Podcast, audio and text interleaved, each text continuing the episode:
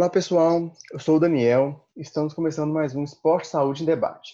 No episódio de hoje vamos conversar sobre um assunto muito interessante e que deve ser entendido por todos nós profissionais da área da saúde e também por qualquer um que esteja envolvido com a prática esportiva, que é a saúde da mulher atleta.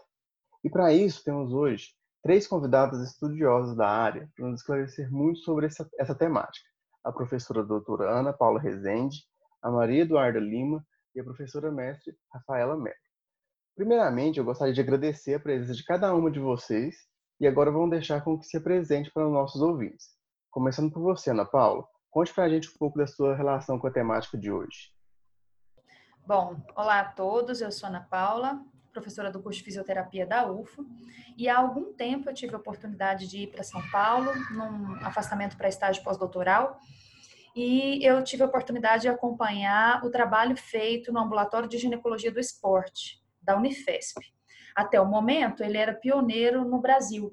E lá é um ambulatório multiprofissional, onde atletas uh, recreacionais e atletas uh, de alto rendimento seleções é, diversas são atendidos lá por equipe multiprofissional. Então eles passam, elas passam, né, pelo médico, pelo fisioterapeuta, pela nutricionista, e aí fazem uma avaliação completa e a depender do que da queixa e do que é, se encontra nos exames, ela é direcionada para tratamento com algum dos membros da equipe ou mais de um, a depender, né, do, do que ela traz para a gente lá, do que ela trouxe. E aí é, eu tive a oportunidade então de entrar nesse mundo. Nós estamos falando aí do ano de 2015, né? E, e desde então eu gostei bastante de trabalhar com isso e a gente começou a tentar depois que eu voltei para a UF desenvolver uma linha de pesquisa nesse assunto. Então essa é a minha relação com a temática de hoje. Muito legal. E você, Maria Eduarda, explica um pouquinho para o pessoal quem é você. Oi, oi, gente. Eu sou a Maria Eduarda, sou graduanda da fisioterapia aqui na UFO eu comecei a estudar sobre o assunto há pouco tempo, mas é um tema que chama muito a minha atenção. Hoje eu sou membro da Rospert também e do nosso grupo de pesquisa, né, que é o GERI. A gente estuda esporte, saúde, lazer, né? É uma grande discussão sobre isso. E eu faço parte também da Liga de Fisioterapia em Saúde da Mulher da Universidade de São Carlos. Muito legal. E agora, Rafaela, conte um pouco o porquê você está aqui com a gente hoje. Olá, pessoal, tudo bem? É, primeiramente, eu gostaria de agradecer o convite também, né, de estar com vocês aqui hoje. Sou Rafaela, fisioterapeuta, me formei na Universidade Federal de Uberlândia. Uh, logo após a graduação, iniciei meu mestrado, inclusive, sobre orientação da professora Ana Paula.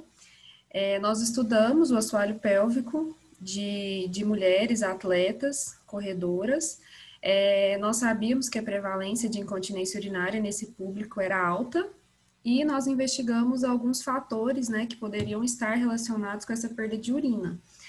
É, no nosso estudo, nós avaliamos a cinemática da corrida, acreditando que talvez o impacto gerado pelo movimento durante a corrida poderia resultar, talvez, em um maior impacto no assoalho pélvico, né?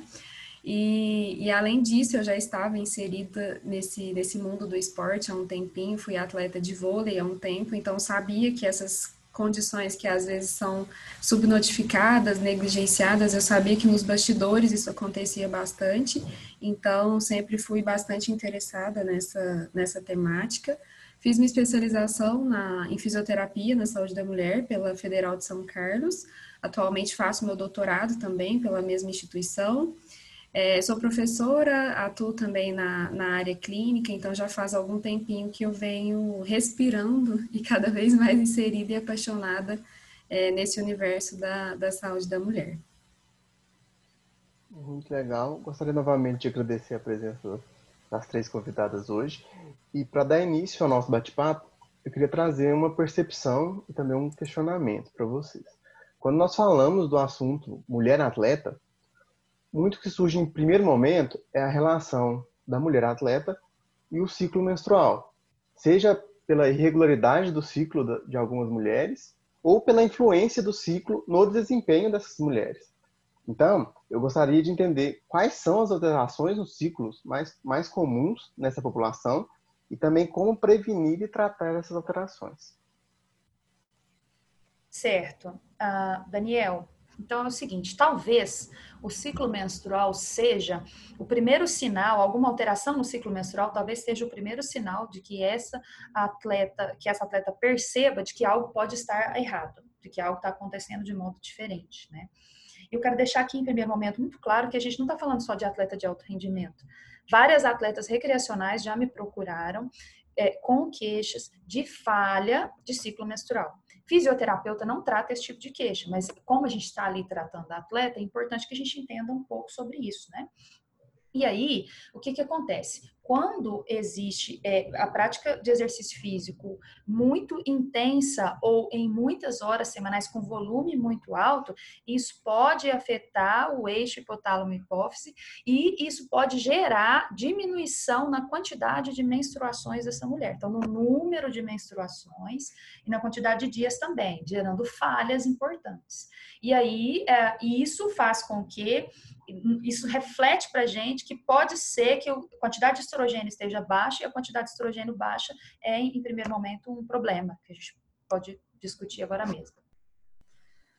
É, por muito tempo, é, esse, esse problema relacionado com o ciclo menstrual, talvez ele não tenha despertado tanta é, atenção e preocupação por parte dos profissionais que acompanham essa atleta, né? Acreditava-se que talvez se é, a, a, intensidade do exercício físico fosse reduzida, talvez essa, essa ciclicidade menstrual, digamos assim, retornaria, talvez sem prejuízo para as atletas a gente precisa sempre lembrar que, que não é somente a irregularidade em si, a gente, tem, a gente precisa entender que outras condições também estão associadas com esse quadro de, de queda hormonal, né, com esse quadro de, de hipoestrogenismo.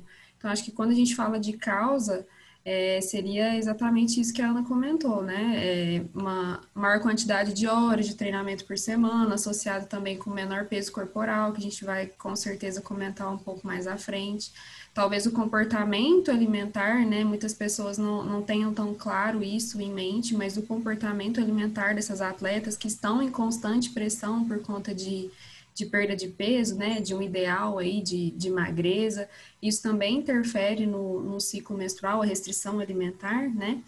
Então, é, são fatores que a gente precisa estar atentos, né, para na avaliação dessa, dessa mulher, para que a gente consiga posteriormente fazer o manejo, né, da maneira adequada.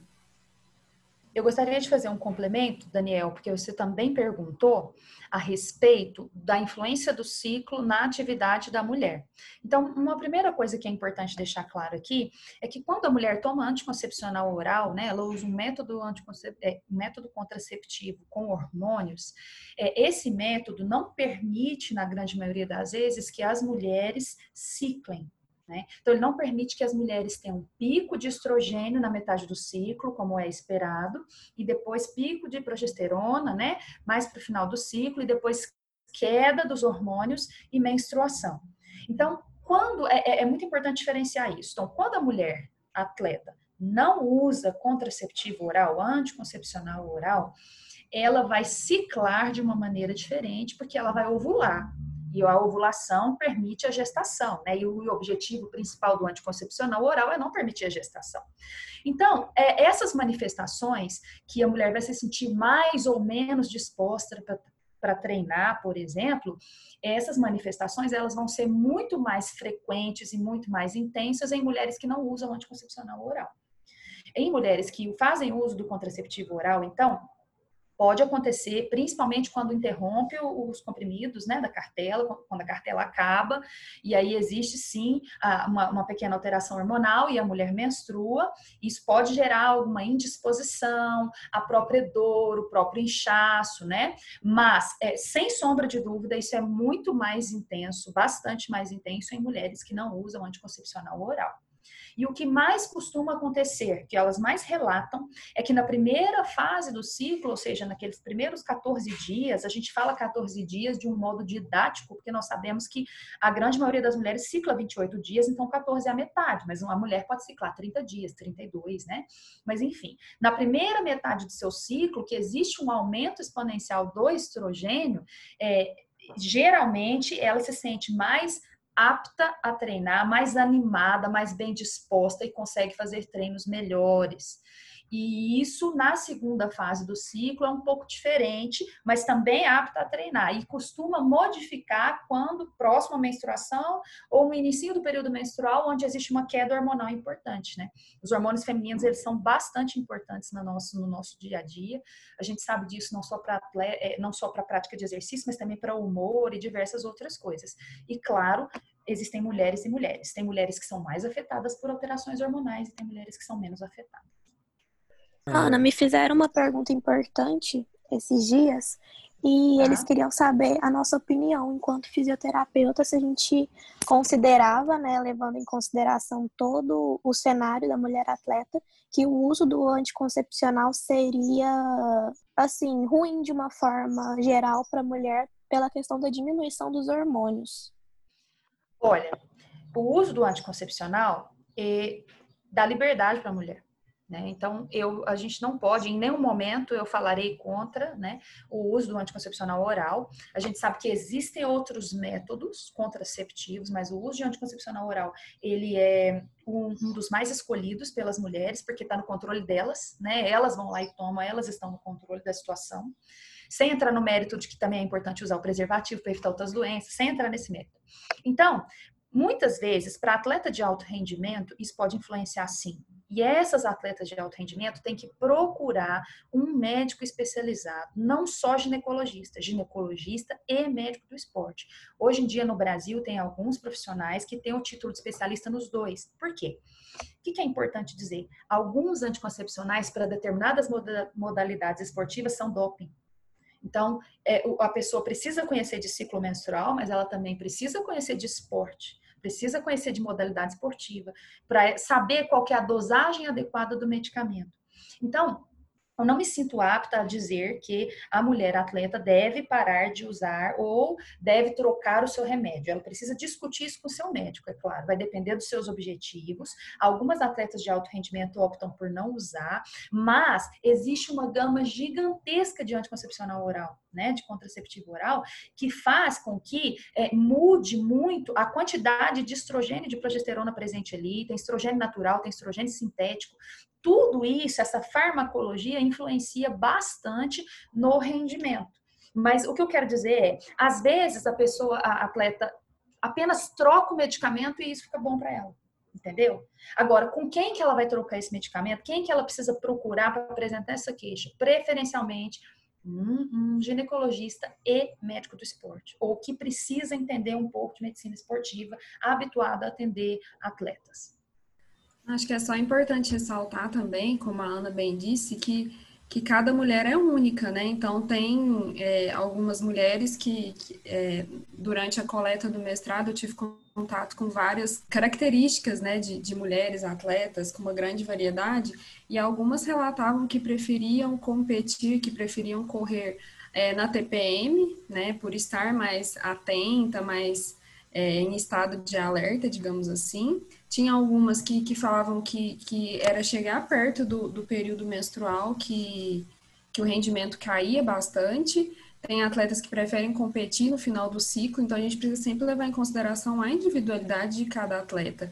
E o anticoncepcional também, algumas relatavam que era uma forma de, por exemplo, se a atleta tem uma TPM muito forte, isso afeta no desempenho dela, né, autorrelatado por ela, é uma forma de, de manejar o ciclo dela, então ela tem um controle melhor disso. Então, acho que, por mais que os estudos aí sejam, é, as informações sejam conflitantes em relação a melhor ou não do desempenho utilizando o anticoncepcional, acho que é sempre importante voltar, voltar para a individualidade de cada atleta, né? Perceber o que é, como ela se sente melhor, em qual momento ela se sente melhor para competir. Então, acho que a questão da individualidade também é sempre bem importante. Acho muito legal essa fala, né? Porque a gente tem que deixar bem claro que não é intenção nossa aqui é, trazer uma regra para as pessoas que estão ouvindo, né? Então, a mulher não vai poder, a mulher atleta não vai poder usar anticoncepcional ou tem que usar anticoncepcional ela não vai treinar dependendo de algum momento do ciclo dela. Então, acho que é interessante, muito interessante a gente pontuar isso que vai de cada pessoa também, né? Ainda envolvendo o ciclo menstrual, a gente também ouve muito falar sobre a tríade da mulher atleta. Então, eu gostaria que vocês falassem um pouquinho do que é essa tríade e como ela tem afetado as mulheres. Bom, a tríade da, da mulher atleta, ela é uma síndrome, né, que, que acontece é, em mulheres fisicamente ativas, seja adolescentes ou mulheres com, com idade mais avançada. E nós temos três componentes interrelacionados, que seria é, os distúrbios alimentares, a menorreia e a osteoporose. A menorreia seria a ausência da menstruação é, quando ela deveria acontecer, digamos assim. Então, nós temos esses três componentes associados. Se essa atleta ela tem um distúrbio alimentar, por exemplo, ela tem uma baixa disponibilidade de energia. E isso poderia, como a Ana já bem disse, é, desencadear alterações no eixo é, hipotálamo, hipófise, ovário, e, e provavelmente isso desencadearia é, alterações no ciclo menstrual dela. Então, a gente já tem um segundo fator relacionado, né, que seria a, a menorreia. E por essa falha da menstruação, a gente tem uma queda hormonal, né? Então, a gente levando em consideração que a gente tem um quadro de hipoestrogenismo, uma redução no estrogênio, e pensando que o estrogênio é um, é um protetor ósseo, se ela tem essa queda, ela tem também um, um déficit na saúde óssea dela. Então, é, pode ser que ela desenvolva uma baixa densidade mineral óssea. E quando a gente pensa nas atletas, pode ser que essa atleta esteja mais exposta, por exemplo, é, a lesões, a, fraturas por estresse, por, por exemplo. Então, é, acho que já é importante é, ressaltar, né, mostrar a, a, que essa questão da disponibilidade de energia é algo que é, está frequente né, na, na vida da mulher atleta e que vai desencadear alterações. E o que seria essa, esse, essa baixa disponibilidade de energia? A gente sabe que em situações, em condições normais, a gente precisa de uma quantidade ideal de energia, né, para realizar as nossas atividades habituais.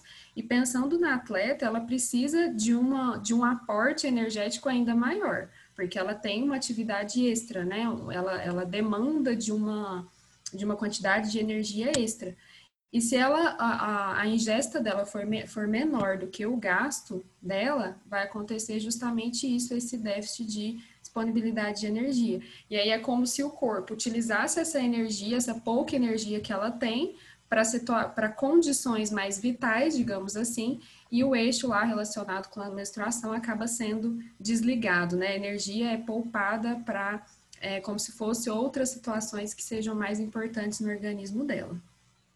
Importante ainda dizer sobre a tríade da mulher atleta, que muitas vezes esse termo ainda é utilizado, mas como a Rafaela já comentou, hoje a gente comenta sobre a deficiência relativa de energia para o esporte. Né?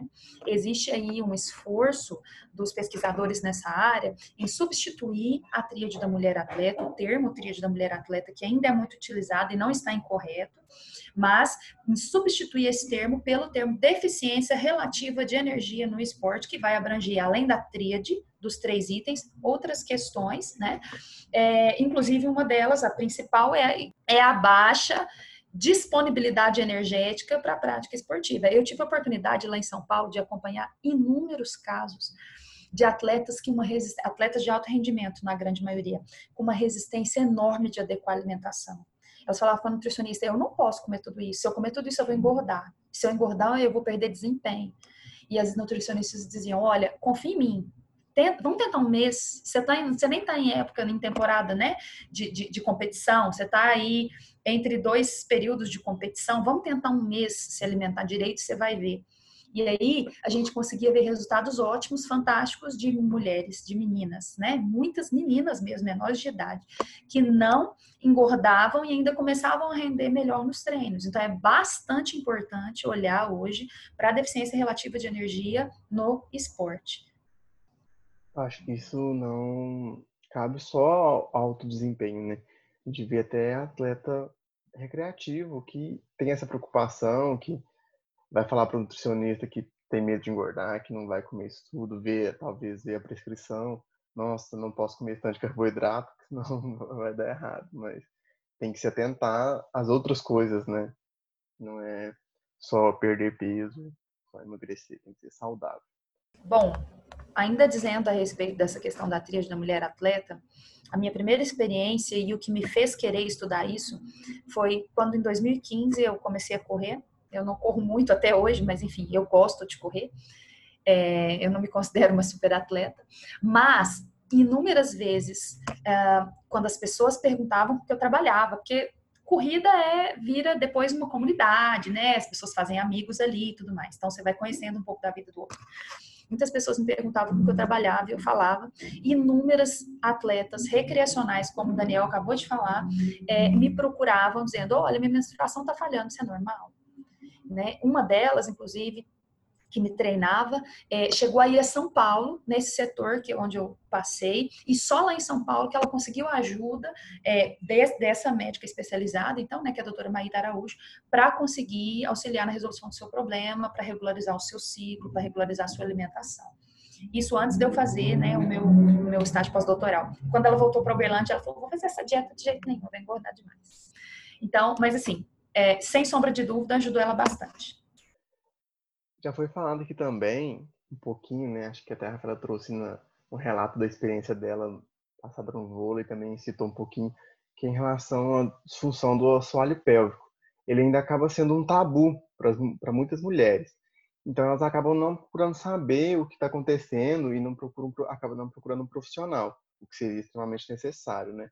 Eu queria que vocês falassem um pouquinho como vocês, como fisioterapeutas, encaram os problemas causados por conta disso qual é a, a, maneira que vocês acham de incentivar a mulher a procurar o tratamento, né? Então, a identificar que isso é um problema, que ela deve procurar um profissional e não tratar isso como normalidade.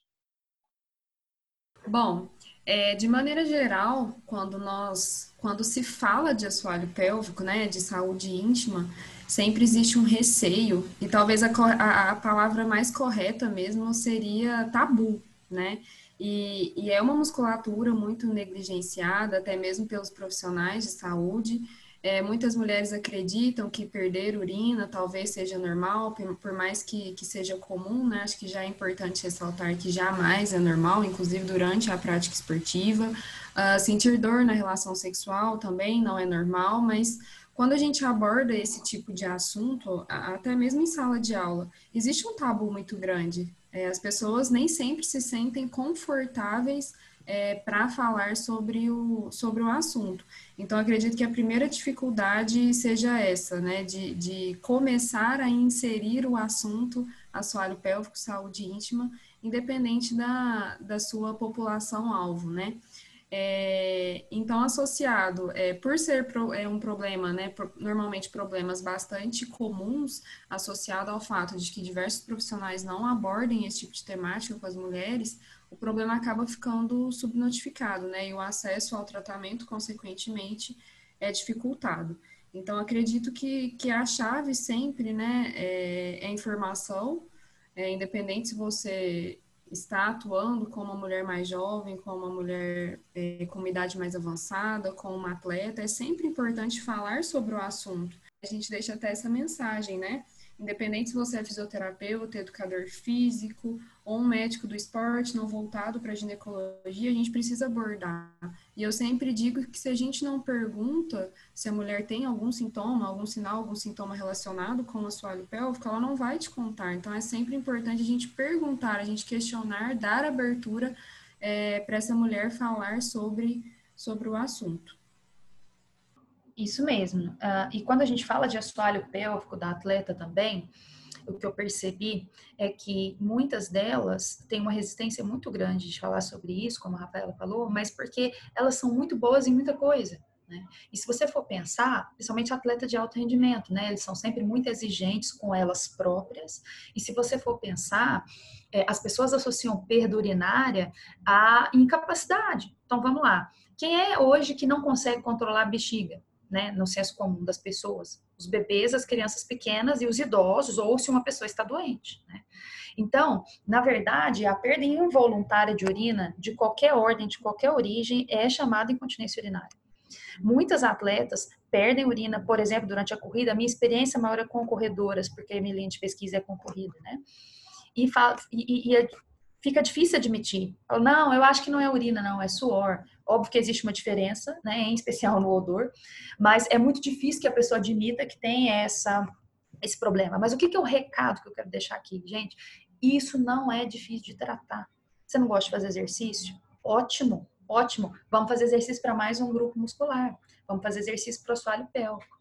Fortalecer o assoalho pélvico é como fortalecer o quadríceps, o glúteo, o tríceps oral, por exemplo, na musculação. Precisa de especificidade, né? Então, assim, você tá fazendo, faz muito exercício, faz musculação, faz exercício abdominal e muitas vezes é, é erroneamente, né, discutido e divulgado na mídia que isso é suficiente para fortalecer o assoalho pélvico. Então, não é fortalecimento do assoalho pélvico, que trata, que é o que trata a incontinência urinária, ele precisa de ser feito de maneira específica, com especificidade. É uma musculação para a, os músculos pélvico, né, para a musculatura íntima.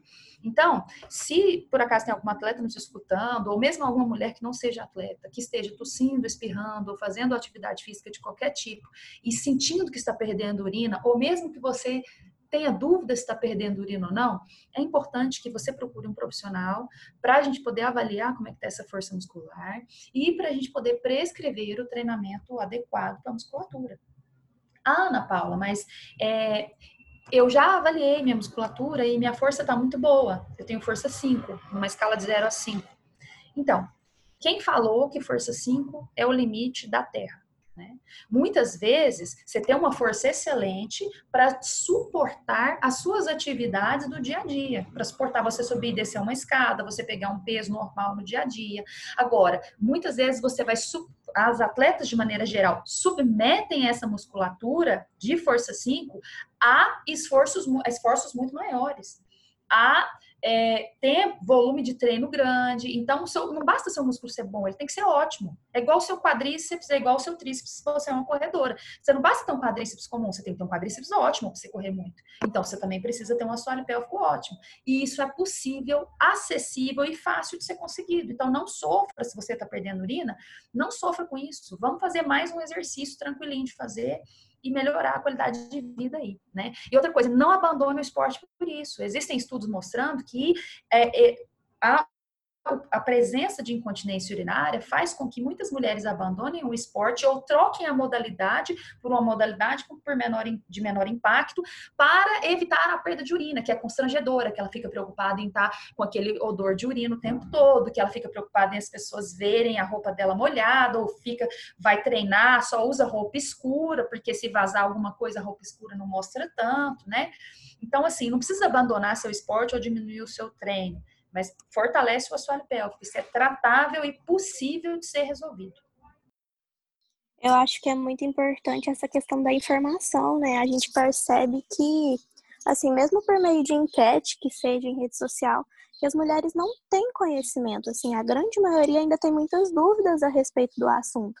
Quando a gente pergunta o que é o assoalho pélvico ou o que até o que seria a perda de urina, muitas mulheres normalizaram isso já. Então, assim, é muito importante que a gente consiga levar essa informação e principalmente que a gente consiga explicar o que que é e fazer com que essas mulheres entendam que isso não é uma coisa normal e que além de que é possível de tratamento, que elas entendam realmente o que está acontecendo, porque na maioria das vezes, nessa questão de não entender, de não saber o que está acontecendo, acaba que isso passa batido e, como a Ana realmente falou, a gente vê que muitas mulheres acabam desistindo e isso é muito, é muito complicado. Então, acho que o principal é realmente conseguir passar essas informações para a maioria das pessoas possíveis e é por isso que a gente está aqui hoje.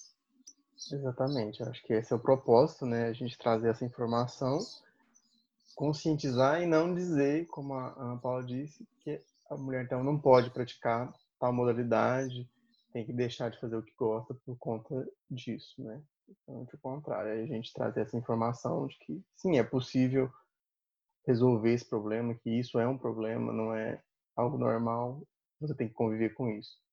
Outra questão que eu queria trazer na fala da Ana Paula, você comentou um pouco sobre avaliar né, a força do assoalho pélvico e também o treinamento.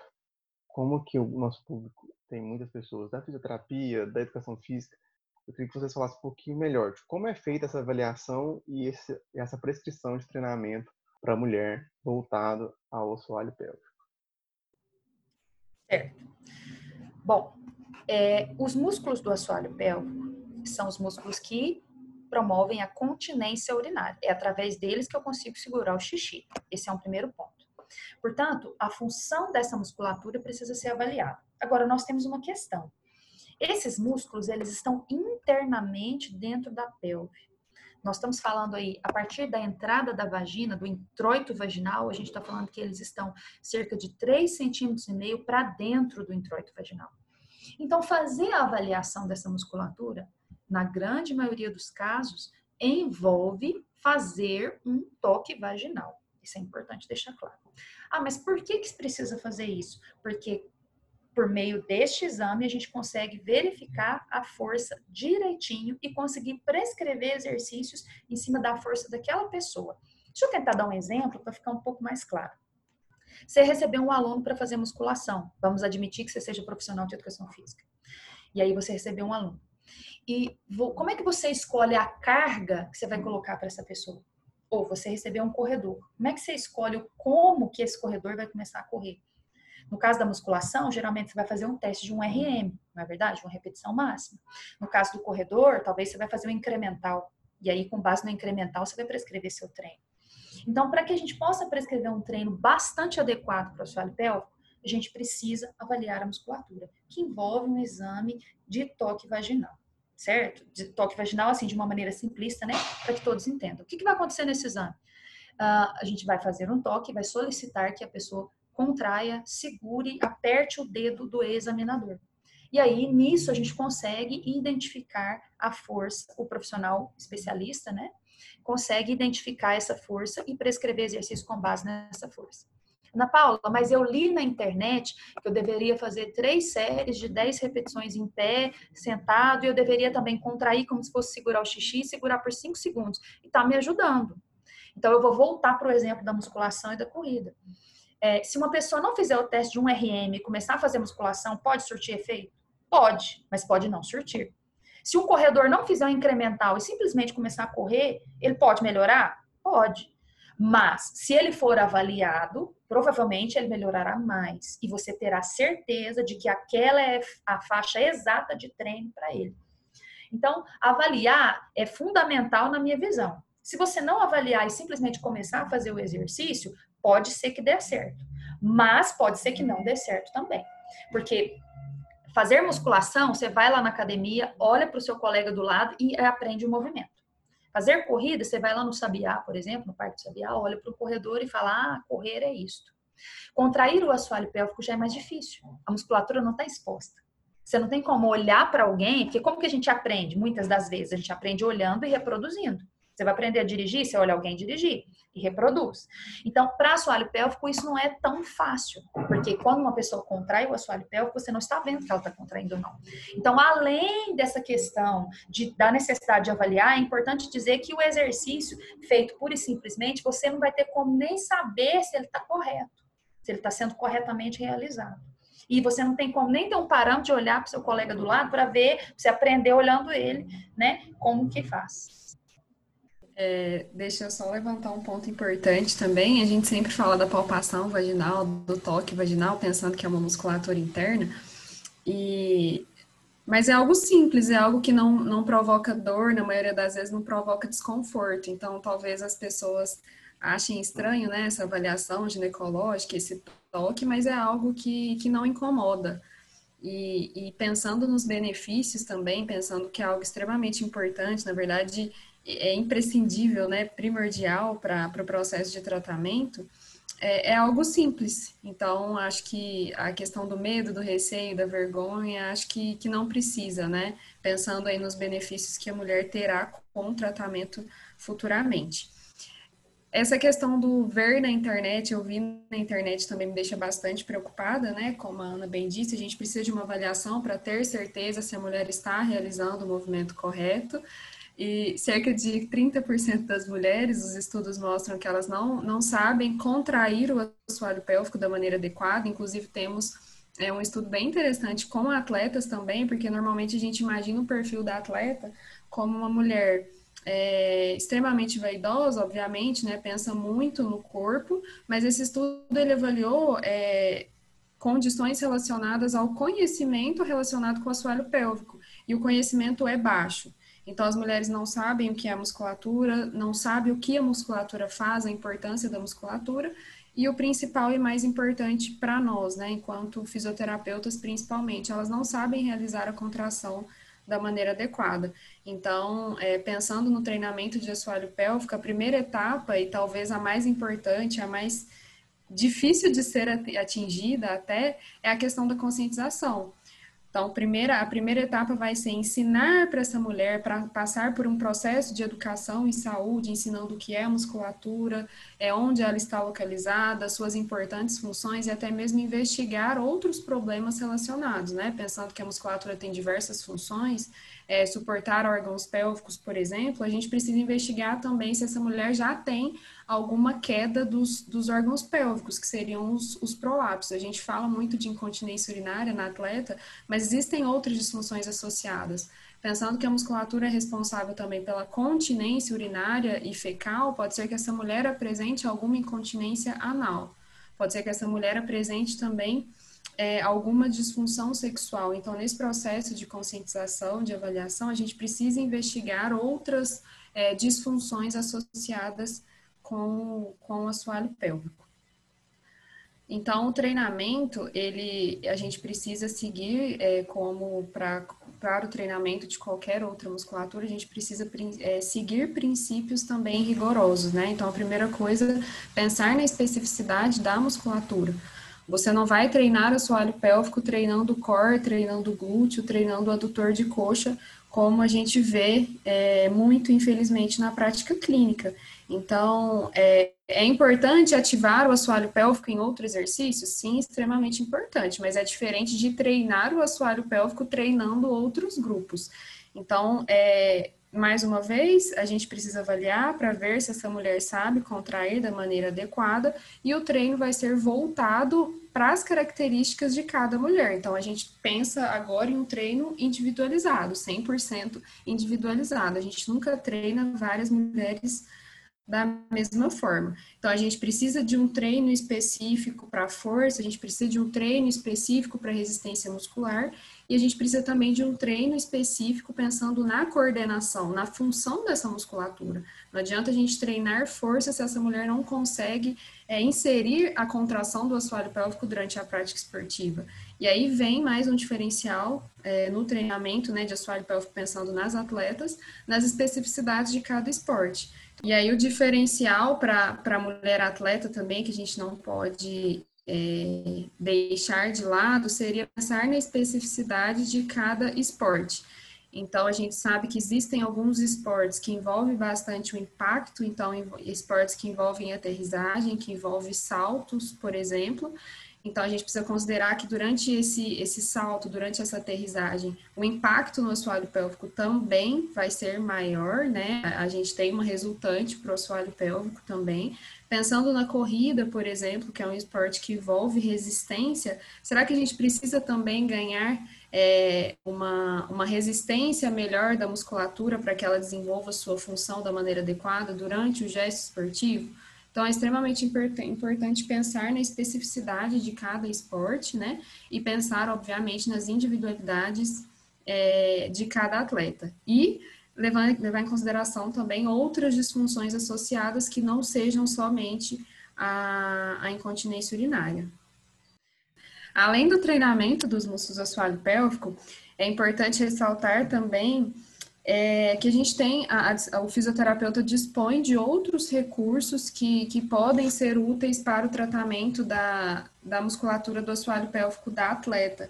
Então, nós temos, por exemplo, é, os cones vaginais, que seriam pezinhos que a gente posiciona é, no canal vaginal da mulher, pensando em aumentar a sobrecarga durante o, os exercícios, a gente aumenta a sobrecarga também utilizando as, as posturas, né, evoluindo as posturas, e a gente tem também outro recurso, que inclusive é bastante citado na literatura, que é o uso do biofeedback. Então, pensando que é uma musculatura, né, que a gente não consegue enxergar, que está dentro de uma cavidade, o biofeedback vem como uma forma de mostrar para essa mulher o movimento, né, se ela está fazendo o movimento da maneira adequada.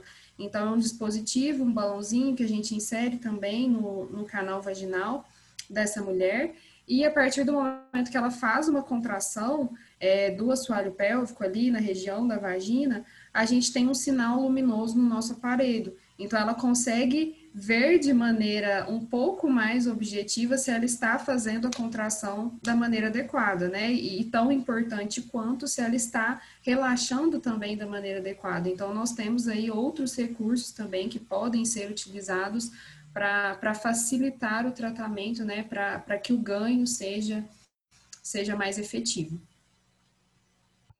Falando ainda do tratamento das disfunções do assoalho pélvico nas atletas, muitas vezes uh, alguns dispositivos que colocam dentro da vagina e ela usa esse dispositivo dentro do canal vaginal durante a prática esportiva, muitas vezes eles são indicados. O nome desse dispositivo é pessário.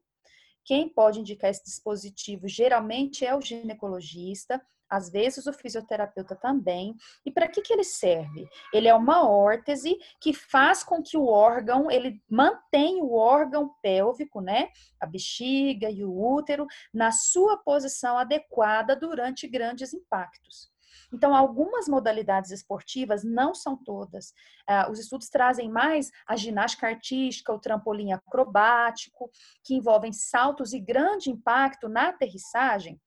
Muitas vezes, essas mulheres usam o pessário, que é um dispositivo que coloca dentro da cavidade vaginal e mantém o útero e a bexiga no lugar quando ela aterrissa ou quando ela salta. Por que, que precisa manter o útero e a bexiga no lugar, Ana Paula? Porque é exatamente esse movimento para baixo da bexiga, no momento do salto, é que faz com que haja perda urinária.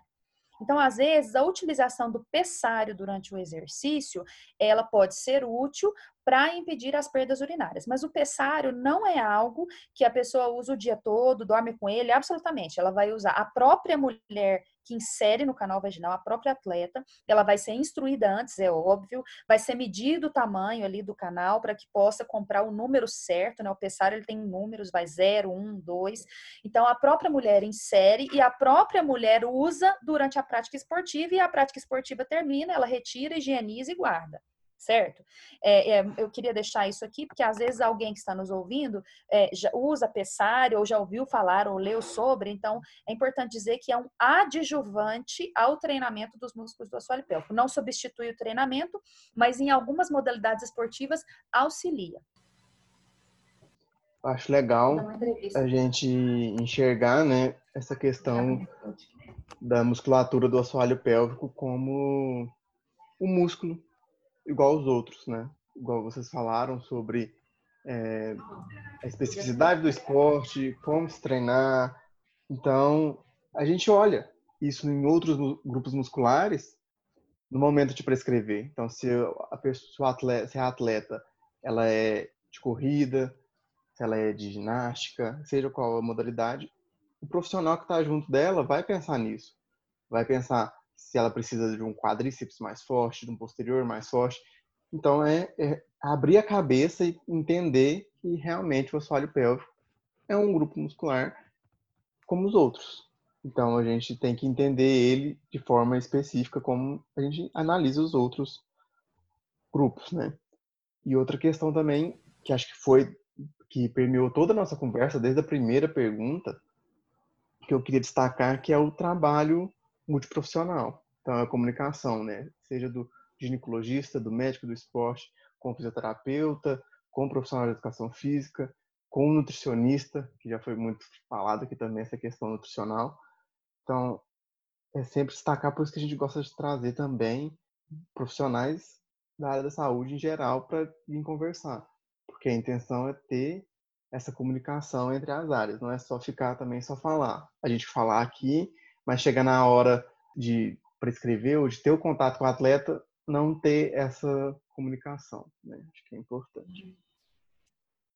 Gostaria de agradecer a presença da Ana Paula, da Maria Eduarda e da Rafaela nesse episódio de Esporte Saúde em Debate. Acredito que ajudaram muito a iniciar esse debate em todos nós. essa temática é muito ampla e exige muito estudo e entendimento.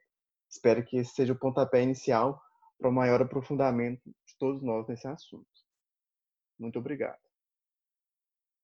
Bom, eu, eu gostaria de agradecer mais uma vez. É sempre bom falar para diversos perfis né, de, de pessoas, então é, até fazendo um link com a, com a última fala do Daniel, extremamente importante a gente sempre pensar nesse atendimento multiprofissional. Então, se você que está nos escutando é um profissional da educação física, mesmo que não esteja no escopo do educador físico é, realizar uma avaliação de assoalho pélvico, saiba abordar essa temática, dar abertura para a sua atleta, né, falar sobre esse assunto com você e até mesmo é, pergunte ela sobre é, sintomas relacionados com o ciclo menstrual, sobre o assoalho pélvico também.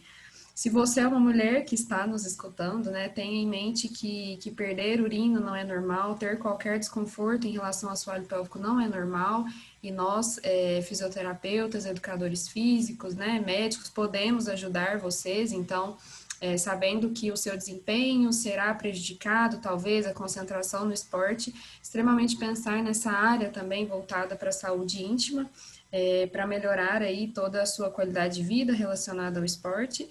Então, talvez a principal mensagem que eu gostaria de deixar de fato seria essa: procurem ajuda e profissionais da saúde conversem com as atletas sobre essas características específicas né, do universo feminino. Então, mais uma vez, foi um prazer estar com vocês aqui hoje e fico à disposição também para dúvidas posteriores. Obrigada. Daniel, gostaria muito de agradecer o convite. Estou muito feliz de ter participado aqui. É um tema que me atrai muito, né, que eu gosto bastante de estudar. Então, como professora da área aqui na UFO e como coordenadora da Liga Acadêmica de Fisioterapia e Saúde da Mulher e Assoalho Pélvico, eu gostaria já de fazer uma pré-divulgação do nosso evento é, do Dia Internacional da Mulher, que vai acontecer no dia 27 e 28 de março de 2021. Nessa, dessa vez, nós vamos fazer voltado para a mulher atleta. Então, nós teremos dois dias de programação: um dia de programação para profissionais que trabalham com atletas, então será aberto para fisioterapeutas e alunos, né, profissionais de educação física e alunos, e também médicos do esporte, quem quer que se interesse pela temática de atletas. E teremos também um dia com profissionais muito especialistas, assim, do Brasil todo, vai ser um evento online, e esse dia também, nesse, nesse segundo dia, a gente vai ter palestras voltadas para as atletas. Então, nós vamos convidar mulheres atletas recreacionais de alto rendimento, quem quiser participar, para estar com a gente, ouvir um pouco mais e esclarecer as suas dúvidas, né? Eu acho que essa é uma temática que a gente está começando agora na UFO. Então, se você está nos ouvindo, você é um aluno UFO, a gente tem um projeto de extensão sobre essa área, sobre essa questão. Nós vamos reativar esse, esse projeto agora, quando for permitido, né? Nós estamos no momento de pandemia, mas nós vamos ter possibilidades aí para que você participe também no atendimento às atletas, esclareça dúvidas a respeito disso, se você tiver interesse, tá bom? Eu sou Ana Paula, estou no curso de fisioterapia. E assim, muito obrigada a vocês pelo convite. Estou realmente muito feliz de estar aqui. Obrigada. Eu quero agradecer também a vocês por terem aceitado né, o nosso convite. É sempre bom estar e ouvir vocês. E é isso. Espero que a gente consiga trazer esse assunto à tona mais vezes, porque ele é realmente muito importante. Muito obrigada, gente. Muito obrigado novamente, né? É, antes de nos despedirmos, eu gostaria de falar com você aí que está nos ouvindo. Lembrar de nos seguir na, na plataforma que está usando para ouvir esse podcast, seja ele Spotify, iTunes, Google Podcasts, para ter acesso sempre que saírem novos episódios. Além de seguir nas nossas redes sociais, Facebook, Twitter e Instagram que é Husport EJ. Lá você pode comentar o que achou do episódio, sugerir temas e convidados para os próximos episódios, além de ficar por dentro de todos os projetos que estão se desenvolvendo. Muito obrigado e até a próxima.